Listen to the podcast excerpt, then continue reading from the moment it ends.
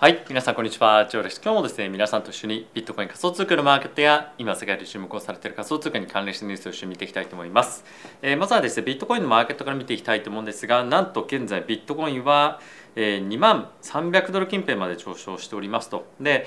この後詳しいニュースだったりとかについては、皆さんに解説をしていきたいと思うんですが、現在なぜ上がっているかのまあ一つとして、え注目をしておきたいのがですね、こちらの、えまあ一つツイートになりますと。で、これ現在、えショートカバーがですね、非常に大きくマーケットでえ起こっていることもあって、ビットコインに関してはま非常に大きく上昇をしています。で、えそれにつられるようにしてですね、イーサリアムの方も今ですね、1500ドル近辺まで上がってきているんですね。でイーサリアムにつきましては皆さんにもこれまで、えオンチェーンのデータでお見せした通りかなりですねマーケットでショートが継続して、えどんどんどんどん打たれていたと。でそれもあって、え上昇幅っていうのは、えかなりイーサリアムの方が、ま、大きく上昇しているというのは、まあ、るんじゃないかなと思います。でこの24時間という観点で見ると、えビットコインは約5%そしてイーサについては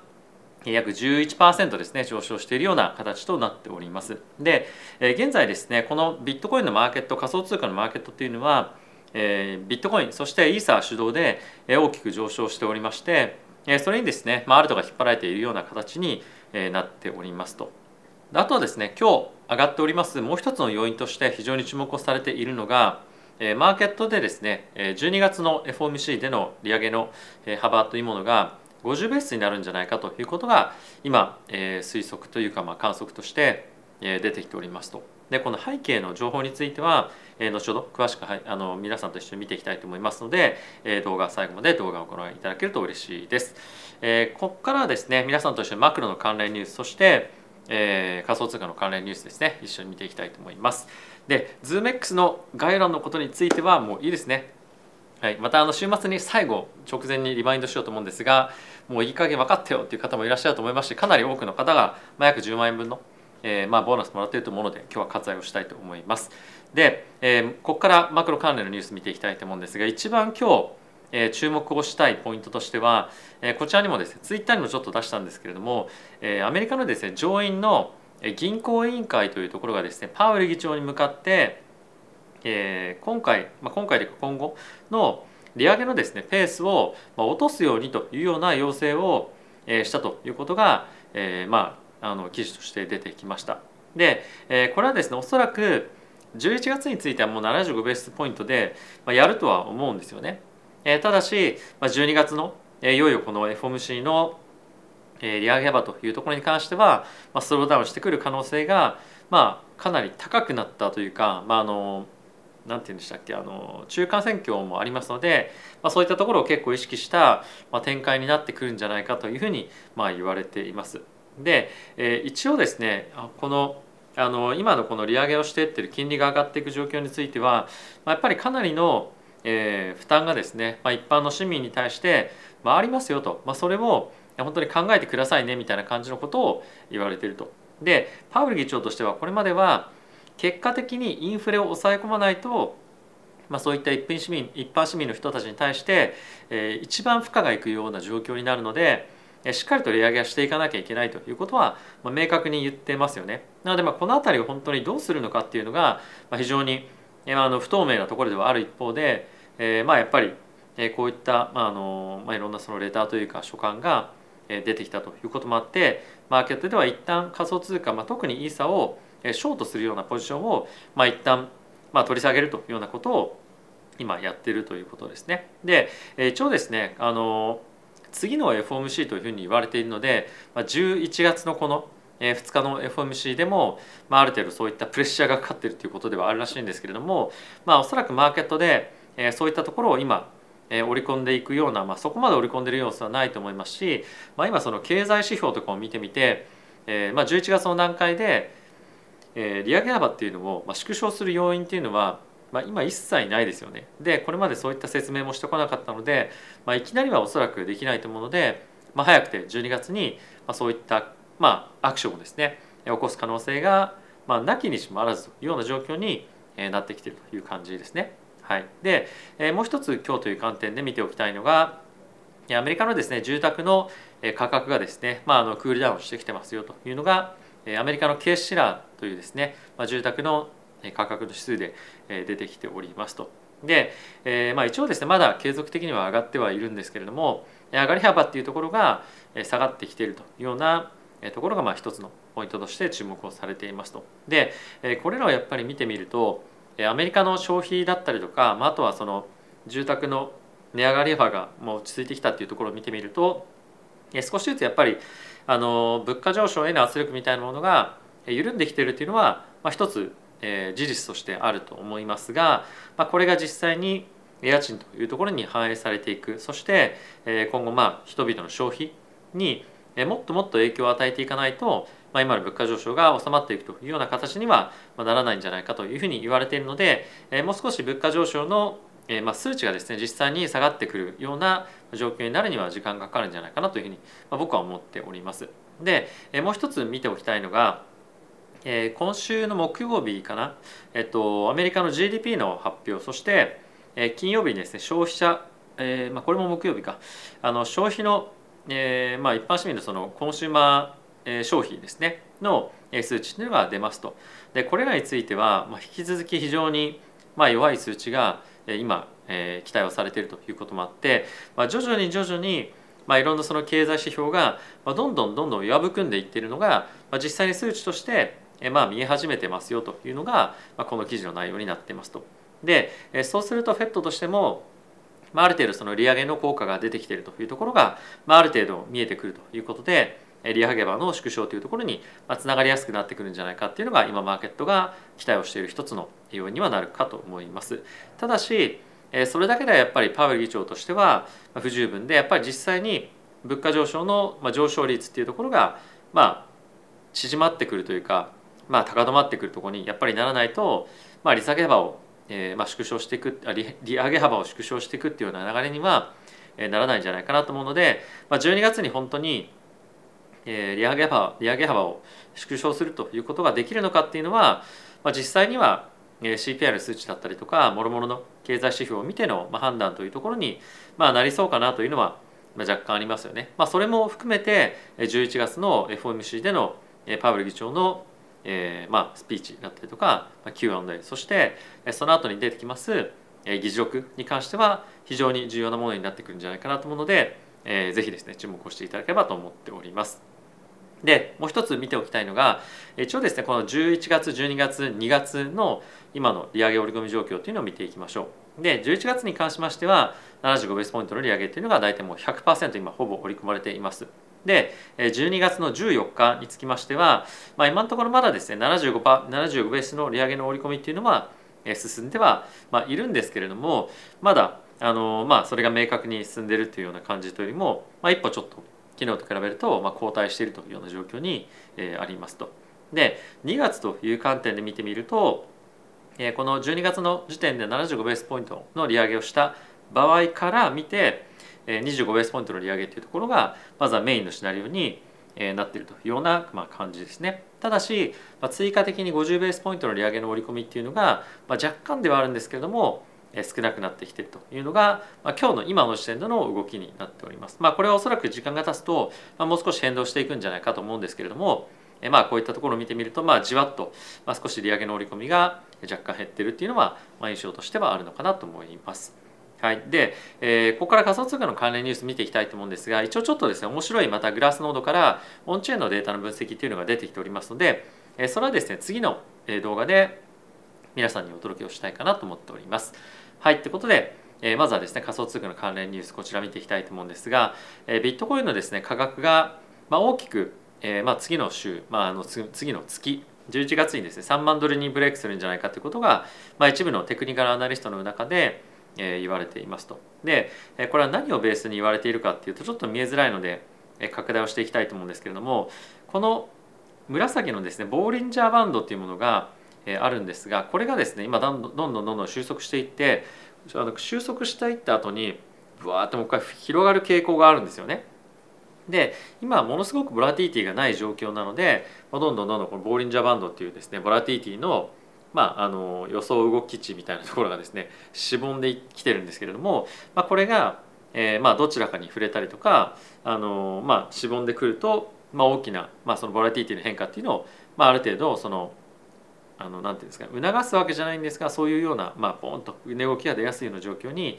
なってくるというような状況なのでえこれをまああの反動として大きく上に上がっていくんじゃないかということがまあ言われています。でまあ実際今の今日という観点で言うと実際のボラティティが出てアップサイドに上がっていってると思うんですけれども、